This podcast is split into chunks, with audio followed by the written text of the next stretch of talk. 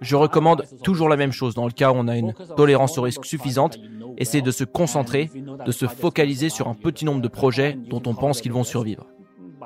Il faut toujours garder en tête que dans l'immédiat, le marché peut encore chuter. On n'en sait rien. Ça peut monter, ça peut descendre. Personne ne sait ce qui va se passer demain. Mais à plus long terme, l'industrie qui est là, elle est là pour rester. Elle ne va pas s'évaporer. Aujourd'hui, il y a de plus en plus d'applications en cours de développement et de plus en plus de gens dans le domaine. C'est une industrie en croissance, en expansion. Donc si on se fixe sur un horizon à 5, à 10, à 20 ans, on est sur un secteur très prometteur. Évidemment, c'est très difficile de prédire l'avenir, mais historiquement, nous avons vu émerger des cycles assez précis de 4 ans.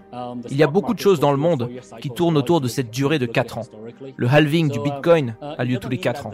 Les élections présidentielles aux États-Unis prennent place tous les 4 ans. Et la bourse semble aussi avoir un comportement cyclique qui se répète tous les 4 ans. Tout ça, c'est ce qu'on peut dire si on prend les données historiques. Ça ne signifie pas forcément que le prochain cycle durera exactement 4 ans mais je pense qu'il y a une assez bonne probabilité pour que ça se produise. Si on prend les autres choses que vous avez mentionnées précédemment, l'inflation, la guerre, etc., toutes ces choses devraient vraiment accélérer le développement de l'industrie crypto, puisque ce genre de calamité pousse les gens à vouloir. L'inflation devrait inciter les gens à investir dans un actif dont la quantité est limitée et fixe. Plus la finance globale est fragmentée, plus des monnaies mondiales comme le Bitcoin brillent et attirent à elles de nouvelles parts de marché. Plus les problèmes s'accumulent, plus les avantages des cryptos et des blockchains apparaissent au grand jour et sont de plus en plus indéniables. Alors, pour être honnête, pour être vraiment franc, j'ai été un peu surpris que le Bitcoin ne monte que jusqu'à 68 000 dollars. Je pensais qu'on allait faire un all-time high beaucoup plus haut que ça. Mais je me suis trompé, je ne suis pas doué pour ce genre de prévision. En tout cas, toutes les dynamiques qu'on a citées devraient théoriquement amplifier l'adoption de la crypto. Je dois dire que le fait qu'en ce moment nous sommes dans un bear market, un hiver crypto, est aussi un peu surprenant pour moi. Mais bon, personne ne peut prédire les marchés, et certainement pas moi. Mais toutes ces logiques d'adoption fonctionnent sur des intervalles de temps plus longs, selon mon expérience. Donc je pense que tout va bien se passer au final. Il y a un groupe de gens, un groupe conséquent d'investisseurs et d'entrepreneurs qui sont là pour rester, et qui ne vont pas disparaître du jour au lendemain. Évidemment, il y a des petits nouveaux qui sont choqués, qui sont surpris par la volatilité du marché, qui prennent peur et qui s'en vont. Mais la plupart des gens que je connais, qui sont dans l'écosystème depuis 2017, sont là pour rester. Pour ce qui est des entreprises, je leur recommande d'avoir au moins de quoi tenir 10 ans en réserve, sans compter les revenus au cas où les cash flows se tarissent. Très peu d'entreprises traditionnelles peuvent parvenir à accumuler un tel capital. Mais dans le monde de la blockchain, en réalité, ce n'est pas si difficile à atteindre. Chez Binance, avec la Binance Coin, dont la capitalisation boursière totale est d'environ 40 milliards de dollars, nous avons une portion allouée à l'équipe que nous n'avons jamais utilisée et qu'on s'est engagé à brûler, mais nous avons aussi des revenus qui sont de l'ordre de dizaines de milliards de dollars. Comme nous, la plupart des entreprises crypto ont des réserves de liquidités conséquentes et une trésorerie dans le vert qui pourrait potentiellement les soutenir pendant de nombreuses années. D'autre part, dans le secteur, les entreprises ont tendance à avoir un business model très clair et très simple, qui dégage des revenus. Et dans le domaine, ce n'est pas difficile pour une bonne entreprise de générer des profits. C'est pour toutes ces raisons que je ne m'inquiète pas trop pour la longévité des entreprises dans la crypto. Je pense qu'elles peuvent rester à flot pendant très longtemps. Je pense que la crypto est une technologie puissante qui peut développer la liberté monétaire et la liberté de transaction pour des milliards de personnes dans le monde.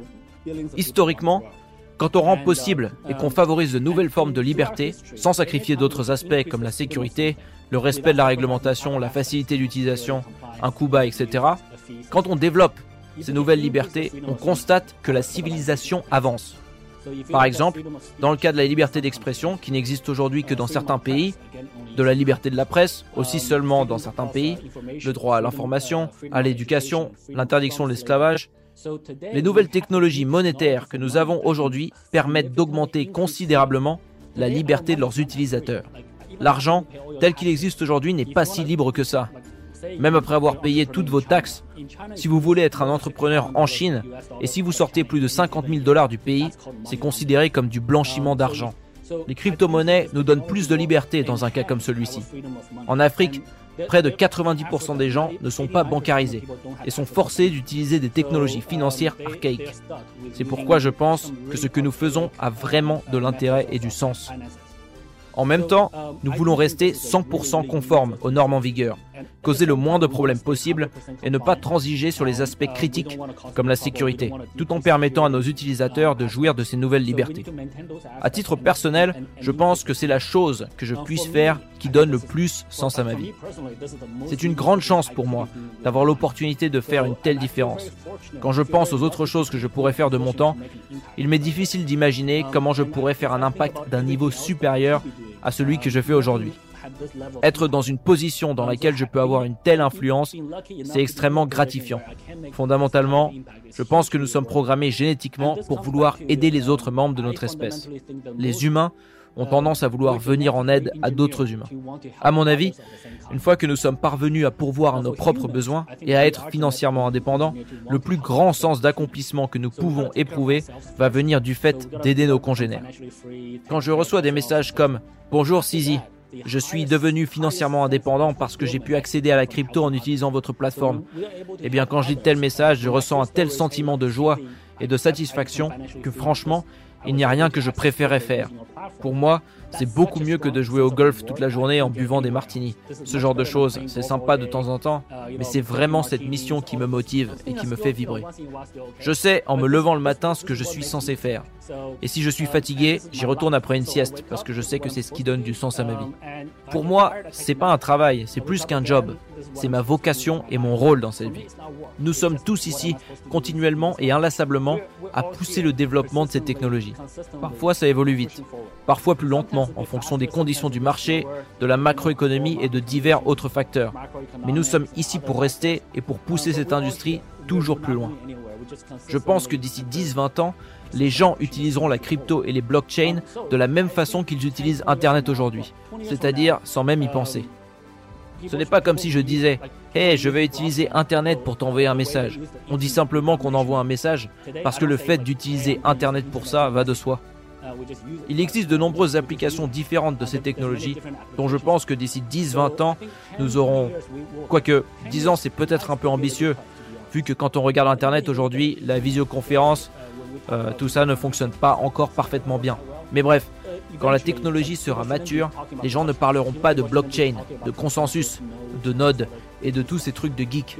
Les gens se diront juste je viens d'envoyer de l'argent, je fais une collecte de fonds internationale, ou bien je vends mon art dans le monde entier, je vais prendre des cours de fitness dans le métaverse.